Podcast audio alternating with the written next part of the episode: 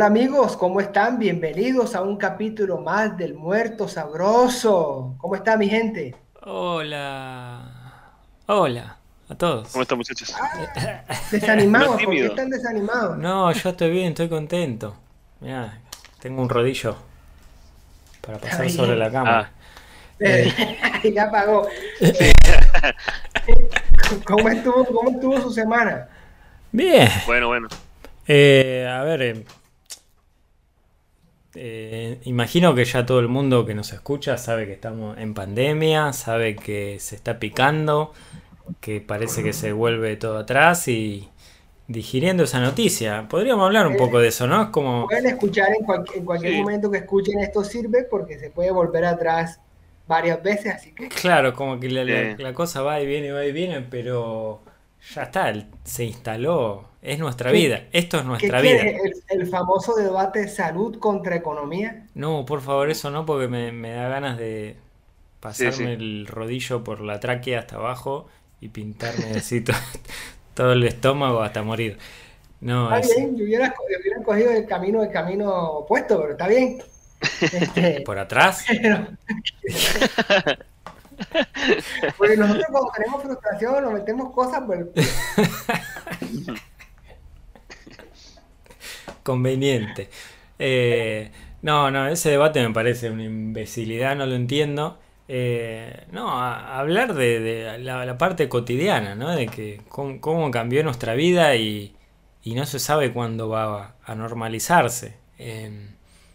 se había medio normalizado, pero ya volvimos atrás. Pero bueno, ahí está, ahí está, los riesgos, se, medio normalizó y... Pero, pero es que lo que pasa, yo siempre digo que la gente de mierda porque por la gente de mierda, porque, o sea, está bien que se normalizara en el sentido de que sale, pero tomas tus precauciones. Habían unos mamagogos que ni siquiera tenían tapabocas en la calle. Es como que verga. No, pero pará, pará, pará. Porque yo era uno de esos. Eh, huevo. pará, pará, pero voy a dar mi punto de vista. Depende del contexto. Yo también llega a tener el barbijo de repente abajo si yo iba por una vereda donde no había nadie. Claro. Bueno, es una si ve que venía gente o algo, me pongo mi barbijo, pero, pero eh, por lo menos en lugares cerrados. Tú ah, entrabas a un chino o algún lugar y de repente tú sabías uno que entraba, dejaba que el chino lo viera, que tenía el tapaboca puesto, pero entonces a mitad de góndola por allá adentro se lo sacaba. que con te cuesta tanto. hay gente que, utiliza el tapabocas como un requisito, como ponerse el cinturón de seguridad. Es como para que no me vea la autoridad y después me lo quito porque no, estoy consciente de Porque en realidad no, no creo que funcione. No, yo lo que a lo que voy es lo siguiente. Uf, pobre Jeff. Y porque está muy enojado con que ya no es más el productor y hace lío. No sé, no sé, no sé cómo lidiar con esto. Em, en el verano, más o menos de, desde noviembre hasta enero, febrero, los casos no, no, se disparaban, como que el virus no era tan contagioso, no sé. La situación estaba... No, pero es verdad o no. Ahora de... Eh, en la última semana 27.000 casos de contagio. Y en, y en abril, en enero, que nadie se cuidaba, nadie se cuidaba, había menos de 10. Con lo cual la situación, no sé si es por el invierno o por el virus, cambió. Entonces, ahora sí hay que tener cuidado. En verano como que no, parece, no se estaba yendo de las manos, me parece. Fino, pero te das cuenta, en verano fue que se dieron todo ese montón de mutaciones, la del Reino Unido, la de Brasil, que nos llegaron a nosotros ahora, pero eh, esta relajación de la gente lo que hace es que eh, el contacto, el contacto, digamos, la carga viral estuviera más en contacto y se generan las mutaciones. ah, vos decís que por el, por el contacto se generan mutaciones. Claro, porque el, virus va cambiando y el, virus cambia. El virus lo que, lo que, lo que, lo que él necesita es mantenerse vivo, es lo único que él quiere. Más que matar gente es mantenerse vivo y, pasar de un lado al otro. Hoy, hoy está la versión darwinista de Charlos, ¿no? Eh, ponete unos lentes y explícanos. El, virus, el, virus, está en la misma carrera que nosotros. Sobrevivir, el más fuerte. Sobrevivir sobrevivir ser es la ley del más fuerte. Nosotros estábamos acostumbrados a estar en, el, en, la cúspide de la pirámide, beneficiándonos de todo, acabando con todo, y el virus dice, bueno, yo quiero hacer lo mismo. Voy a subirme a este vehículo. Quiero mi revolución industrial. No sé, yo diría a la, gente que, nos comente, a ver qué opinan, a ver cuánto están de mi lado. Que mi, mi lado sería, si el virus no se descontroló, nos relajamos un poquito. ¿Y cuánto están del lado de sos un tarado? sos un tarado, usar el tapaboca bien. No, porque yo digo, ahora que, ahora que está peligrosa la cosa, que, los, los, casos aumentaron, me quedo en mi casa y cuando salgo uso tapaboca, no soy un, no soy un inconsciente. Pero me parece que en el verano no estaba tan mal la cosa. Ustedes se han ido de vacaciones, yo me fui de vacaciones. Con, ese sentido, eh, no vamos a salir de este círculo vicioso porque suben los casos, me cuido, bajan los casos, me relajo hasta que suban los casos. Entonces los casos van a volver a subir. lo que pasa es que también es de acá, yo también, a, mí una de las cosas que también he visto es que le echan la culpa a las personas, por ejemplo, que están en, la calle o porque salen a trabajar o están comprando algo, qué sé yo. Pero también hay muchos mamagüevos que creo que hizo fiestas clandestinas ah, y mierdas de reuniones hiper gigantes. la misma élite, bueno, por ejemplo, en, en mismo Francia ah, hicieron una filmación de restaurantes de élite en los que iban todos los poderosos, los que tenían plata, y esas eran unas reuniones gigantes de gente que les sabía culo.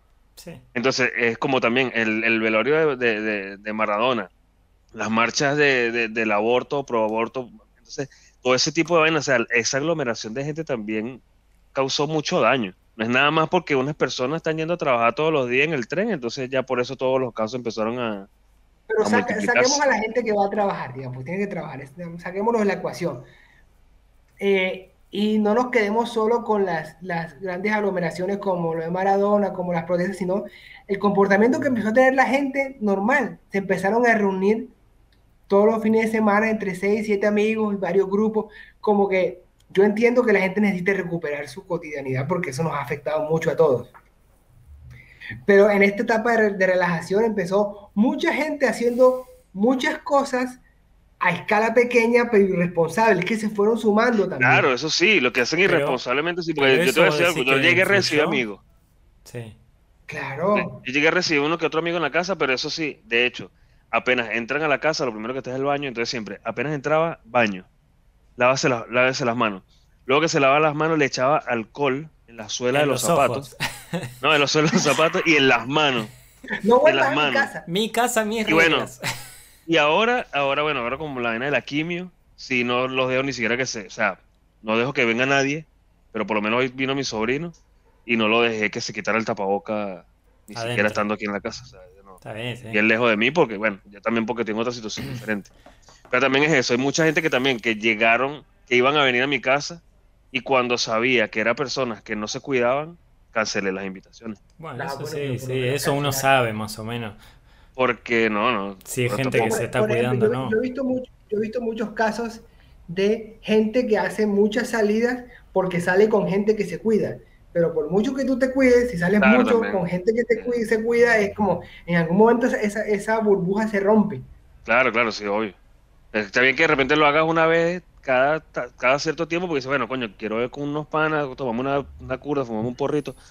Chévere pero tampoco es todos los viernes como antes, como que si no pasara nada, estás reuniéndote con gente. No, por eso, yo digo, creo que, ve que al final Albert estuvo de mi lado. Alguna, alguna reunioncita había que hacer, sí. Durante, no sé, diciembre, enero, febrero, marzo ya no.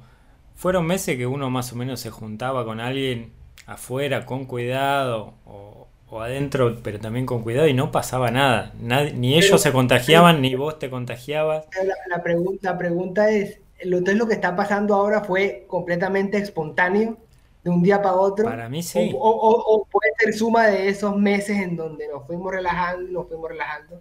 Mira, para mí estamos como haciendo una especie de sección de hablemos sin saber, al menos yo. ¿Sí? Que encima, que encima ni miro, ni miro la tele, no tengo ni idea. Los expertos saben. Pero para mí, sinceramente, si tengo que adivinar, como que el virus pareciera o haber mutado o, funcionar mejor en baja temperatura. No tengo idea. Sí, claro, eso, supuestamente eh, dicen que es así. Porque, qué raro que la, la, segunda ola siempre viene en, abril hasta agosto. En septiembre ya ah, bajan los contagios. Y, la gente... Como si estuviésemos en, en una película. Ah. que, transición berreta que hiciste. Transición. pues es que estamos como que muy serios, entonces. Sí, sí, ah, esto, parece la, segunda. La segunda parte de la película es esta. Esta es la. Ah, yo pensé que ibas a decir. La secuela. La segunda peor transición en la historia del podcast. Ah, bueno. Ah, ¿cuál, es, la primera? la, primera. la primera está por venir. sí. Pero sí, sí, Albert tiene razón. Eh, vamos, vamos a ir al, tema, vamos a ir al tema del día porque el tema no es coronavirus. Perdón. Claro, claro. Eh, ¿No va a haber segmento hoy de aplauso y no aplauso? ¿Cómo era? Ya, ah, bueno, sí, aplauso, aplauso, e insulto. Bueno, sí, vamos a. Breve, breve. Este, este, este, vengo con insulto también. Insulto en específico, porque esto fue. Uh, ¿Con nombre y apellido? No, no, no tengo el nombre y apellido, pero era Lionel un golf Messi. Ah, no, era un golf azul en Avenida Corrientes que tiraron, tiraron, o sea, se ve que se estaban comiendo un helado, o sea, destaparon el helado y tiraron el envoltorio, pero así por la ventana. Ah, me eso me da un odio. y cuando, cuando llegó al lado de la ventana para ver, porque seguramente este es un niño que seguramente va en el asiento trasero y los padres ni se dan cuenta. No, era la mamá que iba en el asiento delantero, le sacó el envoltorio, un helado y lo tiró por la ventana. Seguido por la frase, para eso pago impuestos. claro. y seguido por la frase, qué país de mierda, porque hay gente que siempre odia su país. odio mi país, si me quiero ir. Se quiere ir. país no sirve para nada. Maldita sea. Ay, no, eso me da un odio.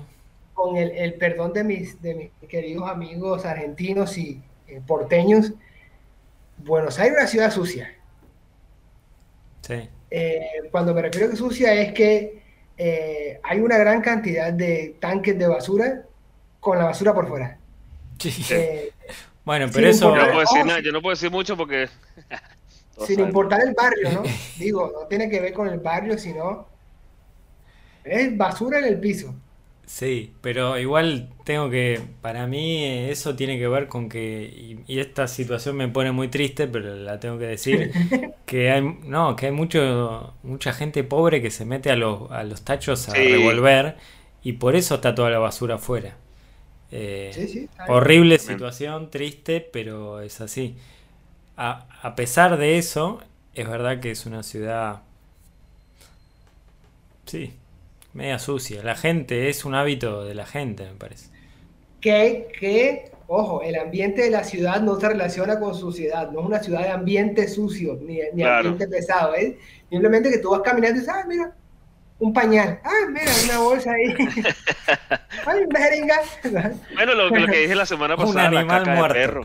Sí, la mierda de perro en las veredas, que hay una vereda aquí en mi casa que, o sea, que como que todos los perros de Buenos Aires lo traen a cagar ahí. Sí. O sea, es una vaina loco. Pero bueno, vamos a entrar en tema. Entremos, pues, entremos, dale. En tema, pues. ¿Qué vamos a hablar hoy? Hoy vamos a hablar de las películas que nos marcaron en nuestra niñez.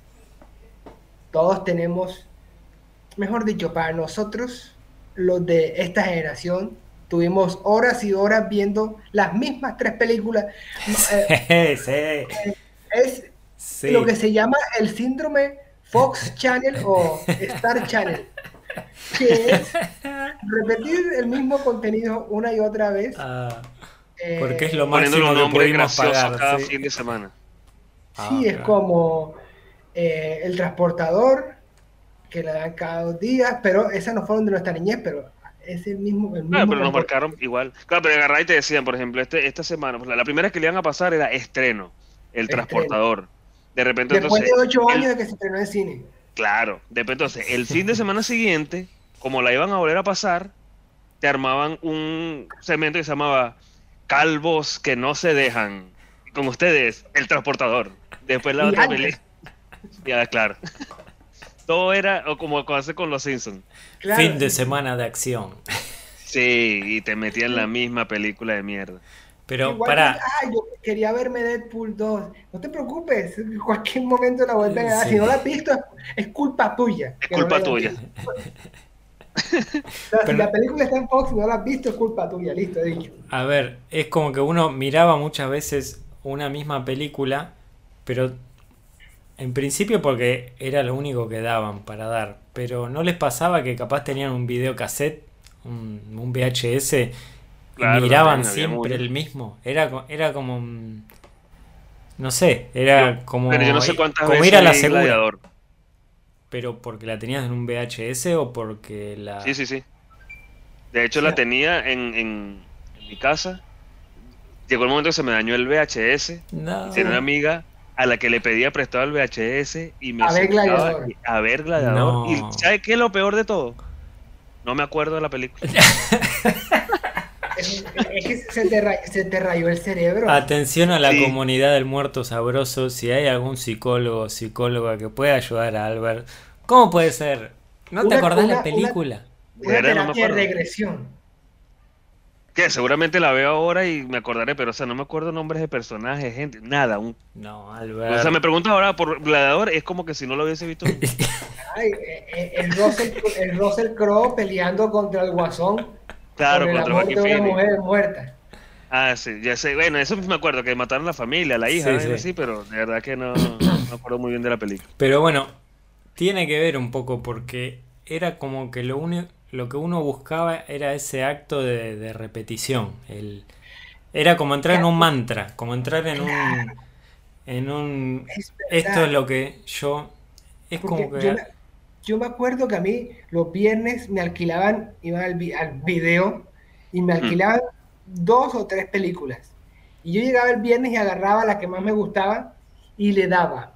Del viernes todo el fin de semana. Y el lunes decía mi mamá, bueno, dame las películas que las tengo que devolver. Yo, no, no, no, yo no me he visto las otras dos. Coño, está claro. Llevo tres días viendo una sola. tres días viendo Los dioses deben estar locos. Voy a hacer un paréntesis, ah, quiero que hablemos de esa película. ¿Cuál era esa, Muy buena, muy buena. No me la acuerdo. Se llama Los dioses deben estar locos. La 1 y la 2 son las mejores.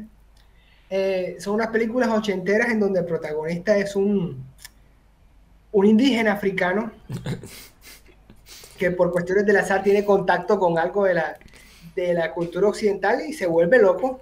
La, primera no es que le cae que, alguien está tomando como un helicóptero, tomando una Coca-Cola y lanza la botella y le En una avioneta, en una avioneta, gente, puerca, gente puerca, se toma una mm. Coca-Cola y la tiran al desierto, que igual toda la película es un comercial de Coca-Cola porque no entiendo. Eh, la tiran al desierto, la botella no se rompe. No busque lógica se rompe y la encuentra este indígena, esta botella de Coca-Cola, y no tiene ni idea qué es porque es, es, es una, una, tribu que nunca ha tenido contacto Pero, perdón, ¿es con una, la civilización. ¿es una película de humor tipo La pistola desnuda? Es la pistola desnuda en África y ellos ya están desnudos. Claro. me encanta ese tipo de humor, me encanta. Y él, él, lleva esa botella a la, a la tribu y no saben qué hacer, lo utilizan como martillo, como rodillo, como y en un momento los miembros de la tribu se empiezan a pelear. Y era una tribu completamente pacífica, nunca habían hecho un acto de violencia hasta que uno le da con la botella en la cabeza a otro. Y este indígena dice, no señor, los dioses deben estar locos y nos han traído esto para tentarnos y para destruirnos. No, voy a llevar esta botella hasta el fin del mundo y la voy a tirar por el barranco. Era una, especie del Señor de los Anillos, ¿no? Tenía que destruir el, anillo y lo tenía que llevar a Mordor. Era el Señor de, los Anillos aquí en el cuello, pero tenía así. No, él no. Claro. Y, es la travesía de él con cosas muy chistosas. Sí. Y voy a comentar rápidamente la dos porque es la más importante para mí. Es la historia de los hijos de él que se encuentran con un camión. Uy, oye. Uy. Oye. Este es el apocalipsis. El apocalipsis eh, se encuentran con un camión cisterna de agua, que nunca habían visto eso, para ellos era como un elefante grande, y se meten al camión y descubren por primera vez agua emposada, allá en una época, en una época de sequía. Entonces empiezan a jugar, el camión cierra, arranca y se va con ellos. No. Se pierden. se pierden. Y es este padre buscando a estos niños. Pero ya me da, me, da, triste ya. Es muy chistosa. No, no, no, es muy buena. Eh, yo lloré demasiado al final, pero por eh, un, un, dato no menor es que viendo la película de estos niñitos africanos, yo a mi eternidad de 8 años, mi papá, a mi papá se le ocurre decirme, se parecen a tu hermano y a ti. Uh. automáticamente apenas dice eso, yo dejo de divertirme y empiezo a sufrir con los niños. No, claro. Hay, que aclarar que eh, el, niño menor sí es muy parecido a mi hermano menor. a quien le mandamos un abrazo. Mandamos un abrazo a Juan Camilo Urbina, el chino. Eh, y lloraba al final. En fin, esa película a mí me marcó, me marcó y es la obra y no sé por qué no me la he vuelto a ver. Pero qué loco, ¿no? Como, como, perdón, quiero seguir un poco más en eso. Qué loco como a veces lo que te marca es, eh, es tan aleatorio y tan... O sea, primero un comentario random de tu padre y, y, después nada, no sé, asociaciones que uno va haciendo a una película que capaz no tienen... Nada, es más un momento personal de uno que la película. No sé si. o sea, podría haber sido otra película, pero fue esa. Pero en realidad. Te voy a spoilear y te voy a spoilear, Chris, porque bueno, esa película tiene más de 30 años. Eh, los niños al final, obviamente, como es una comedia, se encuentran. Primero se encuentran entre ellos porque al final se pierden en uno de los, hermanitos. Primero se encuentran entre ellos y, y, paso seguido los encuentra el papá y empiezan a llorar todos de felicidad. Y yo atrás, Pero llegaste a llorar eh, físicamente, o sea, te salió. Claro. claro, porque yo, yo, era, yo era ese personaje. Cuando mi papá dice eso, yo me convierto en ese niño que es el mayor y que se le pierde el hermano menor. No, no, no, no, no. no. Ya te digo, eh, son como. Una es como que uno tiene una, una especie de, de bola así de emociones crudas, emociones en estado puro total que como que se impregnan de eso. Y entonces como que uno... Aparte que eres un niño, aparte que eres un ah, niño, tienes ocho años, o sea, te dicen ese comentario y entraste en ese mundo y tu, cabeza empezó a volar. Sí, sí, Bueno, yo les recomiendo a la gente, vayan a ver cuatro, las cuatro, los dioses deben estar locos, Hay cuatro. la tres es muy bizarra y la cuarta, solo les voy a decir que este personaje indígena va a Tokio. Listo. Se lo llevan a Tokio. Inaugurando ese, ese rincón oscuro, ese rincón oscuro de las de las de las franquicias en donde siempre, si la saga avanza lo suficiente, alguien va a ir a Tokio. Siempre Rápido y Furioso, Reto Tokio. Exactamente. Eh, mi pobre angelito, si seguía, se iba a perder en Tokio. No, creo que hay una, ojo, que hay una. Hay una, pero con otro actor. entonces, la degradación del cine es cuántas películas necesitamos para, ir a llegar a Tokio. claro. Es como, y podemos utilizarlo para muchas cosas. sí, sí. Eh, amor, esta relación está a punto de irse a Tokio. De irse a Tokio. no, es tremendo. Si algo se estira demasiado termina en Tokio, es así. Uy, e-, este yogur ya se fue a Tokio. ya te dañé. Ay, mal, mal. Yo tengo una que no es que me marcó, porque no fue que me marcó tanto, pero sí me pareció supervisar este Robocop. Uy, me encantaba. Robocop, la, la, la comida de Robocop. La comida. No me acuerdo. Era, era, era como una compota, era como una compota que le daba, pero o sea, en realidad era como una compota, pero para mí, o sea, yo cuando niño veía esa vaina y me daban era ganas de vomitar. Y cuando ves a Robocop por primera vez sin la, sí, la máscara que parece un huevo metálico. A mí me marcó esa escena también. A mí me, sorprende lo mucho que me gustaba, siendo que todo pasaba tan lento. Sí. Era, ya a veces se me olvida, él creo que en la Era un inútil. en la 1 se enfrenta como un robot que tiene unas patas así que parece un sapo que se cae, se cae en una escalera y no se puede parar. Es como Robocop, por favor. Este es tu mayor reto. Sí, lo que, sí me acuerdo es que, a ver, juzgándolo ahora no tiene sentido. En su momento te parecía que era fantástica. Claro. Eh, me acuerdo que tenía una super pistola que era flashera. Era como. Era la que sal, salía de la pierna. Era como pues, cuadrada. Y no sé. ¿Qué, intentas compensar con esa arma? se la ponía ahí. No, eh, sí, sí. sí, eso, esos detalles que uno se. Era todo, todo muy lento. Y, después sacaron la nueva, la última, que parece un Power Ranger. Esa no la vi. y pasa que. parece un Power Ranger. Sí, sí, es como que debe estar en Tokio, Robocop Tokio. Sí, la, nueva es en Tokio. Lobocop. Lobocop. Que no, es el, no es el policía lobo, ¿no? Pelea contra los Yakuza. Eh, no, yo, a ver, vuelvo a esto de la emoción porque... Y también a eso que decías vos de la diferencia de edad, ¿no? Como eh, en las películas y en lo que a uno lo marca, dos años, tres años, puede ser una diferencia enorme porque cuando sos chiquito no es lo mismo tener seis que tener nueve. No es lo mismo tener siete que tener doce. Eh, y el, el, que está en esa edad, entre los cinco y los ocho, es como... Tiene una capacidad para emocionarse muy fuerte. Por eso todo lo, todo lo marca. Eh, yo me acuerdo que una de las que más me marcó en mi vida, Jurassic Park, la 1 yo tenía, cuando la vi, tendría cuatro. Eh, ya yo lloraba con los dioses deben estar locos, pero está bien. Claro, y, y, nada, es como eso, uno está en un estado de tal vulnerabilidad o, de entrega emocional que hay detalles que te acordás de la película que tal vez te marquen de por vida, e incluso hasta, no sé, capaz estoy volando o flasheando mucho, pero pueden llegar a, a ser marcas del estilo trauma o Trauma. Sí, una, película te puede traumar. O algo que directamente marque tu camino en, algún sentido. Como no sé, viste eh, Apolo 13 y quisiste ser astronauta, una cosa así. Eh, sí, sí. Claro, si, puede, si fuese, si fuese algo posible, ¿no? Pero... O, ves Freddy y quieres matar a tus amigos.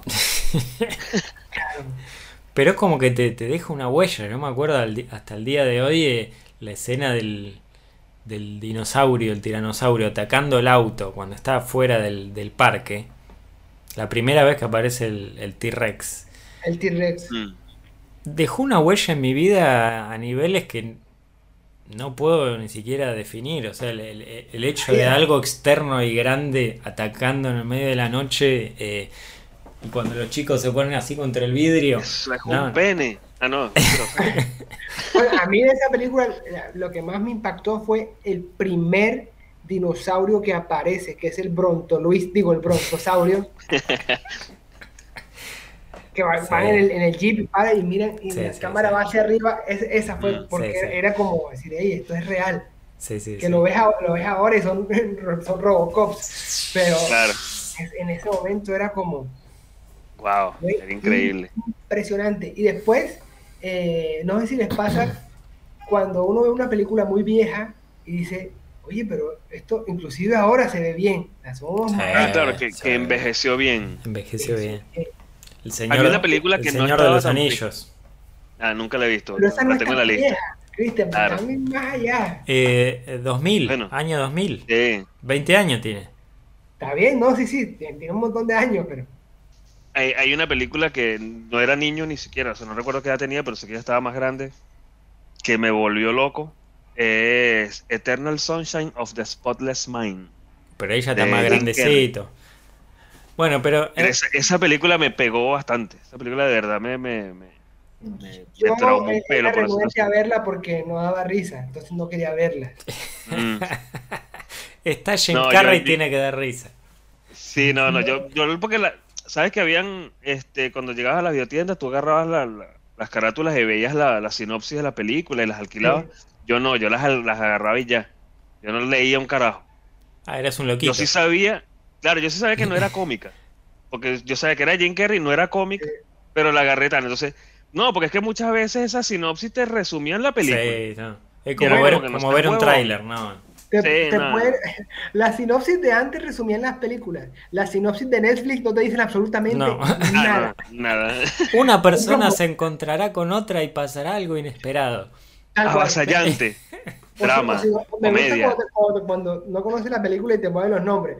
eh, Freddy se encuentra con Marcy y van a un paseo. Y la película capaz se llama Freddy y Marcy. De paseo.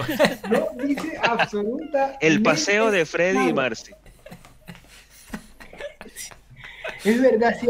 Para mí, sinceramente, las descripciones las hace un bot. Un sistema de, inteligencia artificial que, mira las imágenes y. Estupidez artificial, nunca hemos dicho que Sí, claro.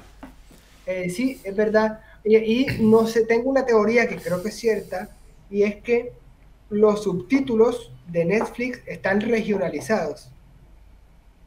No sé si han visto películas en donde te puede aparecer perfectamente un boludo o un... Yo he visto aquí como un precisar. ¿Qué precisas? Y ese precisa es muy argentino porque eso ni siquiera existe en español. Claro, pero yo la otra vez sí, sí vi una que dije, esta la tradujo un venezolano. Pero no me acuerdo qué, cuál era, mierda. Eh, yo, creo que es yo creo que es uno de los temas menos interesantes que hemos hablado en, todo el podcast. ¿Qué cosa? la regionalización de subtítulos. Bueno, no es. A nadie no, le interesa. Es, con interesante porque yo sé que hay gente que, ve mucho Netflix y dice: eh, ¿por, qué, ¿por, qué, los subtítulos me hablan como el, portero del edificio? ¿Por, ¿Por, qué? ¿Qué está pasando? Sí, por ejemplo, tú, tú lees de repente en Netflix que te ponen prolijo y eso tú sabes que es de acá. acá. En Venezuela, en Venezuela jamás la palabra prolijo hasta que llegué aquí a Argentina. Venezuela está fino. Por ejemplo. Yo mm. creo que si a este video alguien le pone manito abajo, va a ser por esto. Bueno, bueno, bueno, bueno. El contra, Cristian, es nuestro propio hater. bueno, tenemos que tener alguno, alguno, alguno una, una, una, una, película cliché también que me, que me que es porque han habido mil versiones de este tipo de películas. Una se llama El Sustituto, que trataba de un policía retirado o algo así. siempre es como un marín del ejército, un super Rambo que lo meten a dar clases en una escuela de niños problemáticos, ¿sabes? Esos adolescentes que son rebeldes, que le lanzan así cosas. creo que hay una de Scott Norris. ¿Pero esa película te, marcó?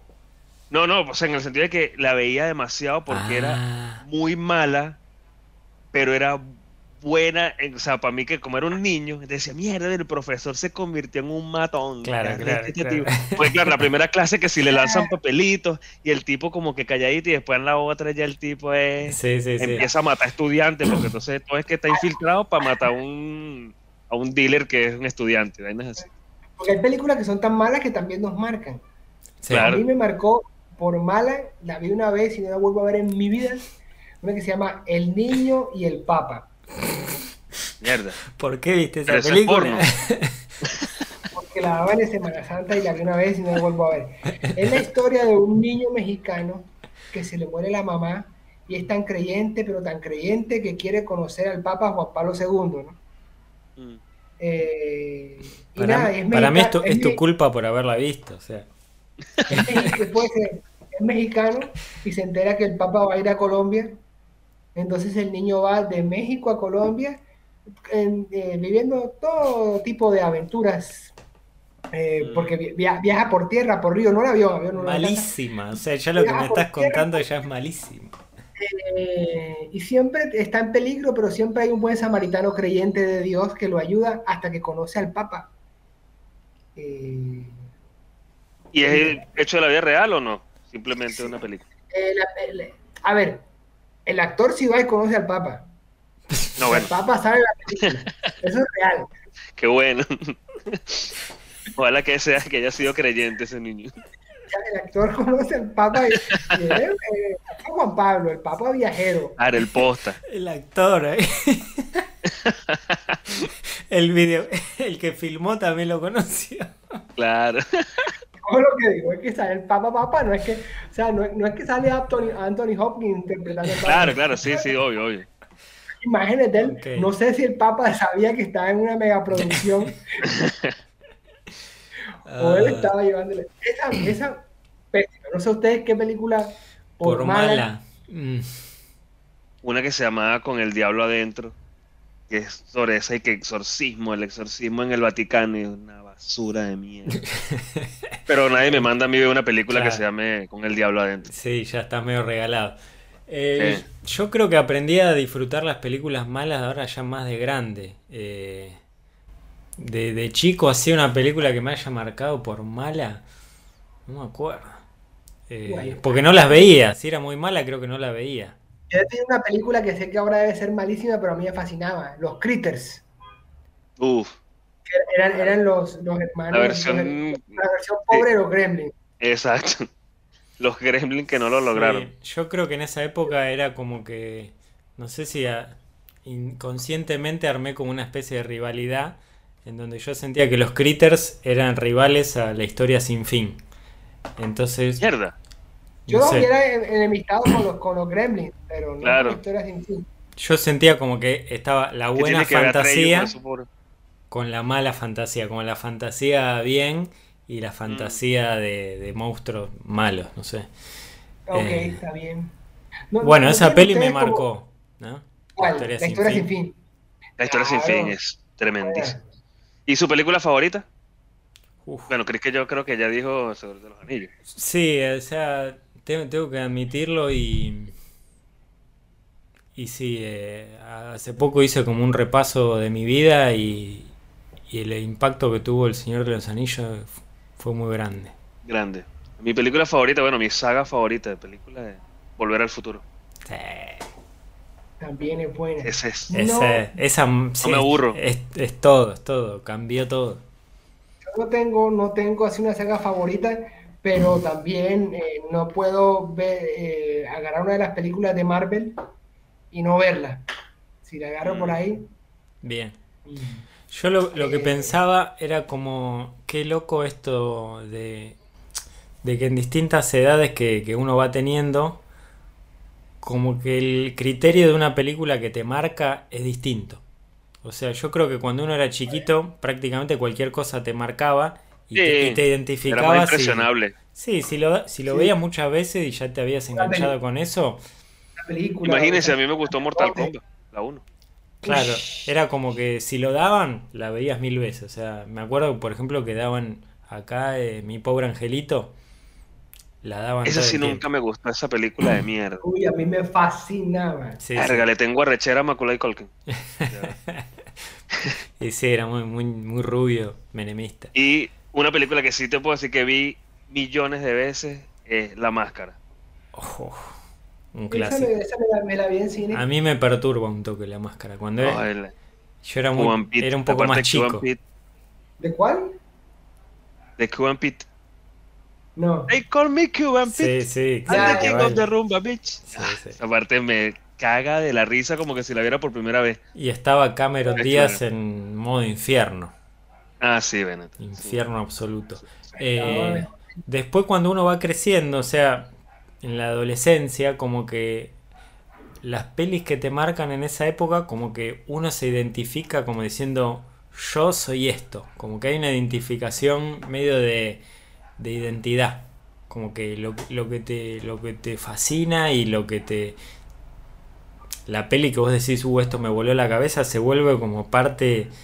Es, una, igual es una época en donde nos tienden a gustar o decir que nos gustan empezamos a, tener un gusto más snob en esa época, como, ay, te viste la última. Puede ser. Claro, como que uno se quiere, se quiere eh, diferenciar del resto y elige. A mí me pasó con El Señor de los Anillos, yo dije, wow, esto es lo mío. Yo tenía, no sé, 12 cuando la vi, 13, me vi toda la saga y como que mi vida cambió a partir de ese momento. A mí me pasó igual cuando viene que se llama Culos Ardientes 3. Mierda. Ah, no. Pero otra, otra, otra, otra rama. no nos vayamos sin, sin, comentar eso. Cuando, cuando teníamos que ver la cartelera de los cines en el mm. periódico. Claro. Tenías que ver que estaba en estreno, en qué cine, en a qué horario, y había una parte de las películas de los cines triple X y los nombres. Claro. no, se me olvida uno que se llamaba Quinceañeras morbosamente insaciables. No se me olvide. Empezando porque la mitad de las palabras no las entendí. sé cuánto te cogieron el verano pasado. No. Y uno veía ahí, uy. Sí, ¿Fueron cines rotativos? ¿Fueron a cines rotativos alguna vez? No. Que, que pasaban muchas pelis pagando una sola. Yo me, vi El Quinto Elemento y un Ninja en Beverly Hills. Uf, buenísima esa película. Una detrás de otra. Qué bien, o sea, tremendo fin de semana. No, yo nunca fui a uno de esos. No, en Venezuela no, bueno, no recuerdo que haya habido. Eh, en, mi época de niño, en el cine, yo me acuerdo que eh, antes de empezar la película, los niños iban y jugaban allá al lado de la pantalla, porque había una, como la pantalla está hacia arriba en esos cines viejos, había como una rampa ahí. Y cuando empezaba la película, tú veías a las mamás atravesándose. a buscar los carajitos. Y había pausa para comer. Se ah, paraba la película y decía ocho minutos para ir a la cafetería. Me iba y venía.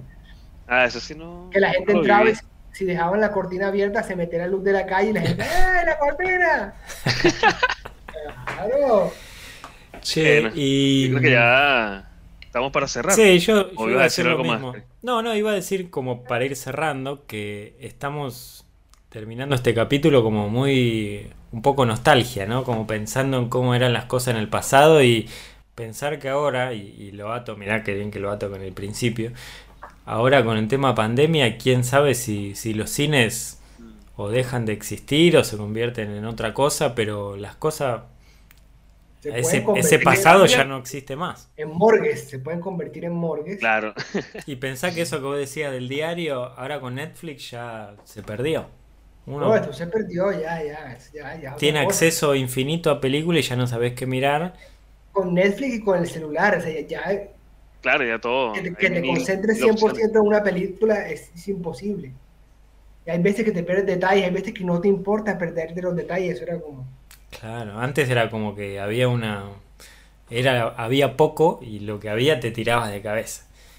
Claro, bueno, pero Eso, podríamos hacer un tema un poco más, porque por ejemplo, yo digo que influye mucho el tema de que pagabas por ver esa película. En cambio que como eh, tienes pagas por el servicio en sí, puedes escoger la que te dé la gana para verla cuando quieras, entonces es como que no te, no le, como cuando comprabas juegos piratas de PlayStation. Sí como no eran originales, tú gastabas un dineral en un original y sabías que tenías que jugar esa mierda porque era lo que tenía.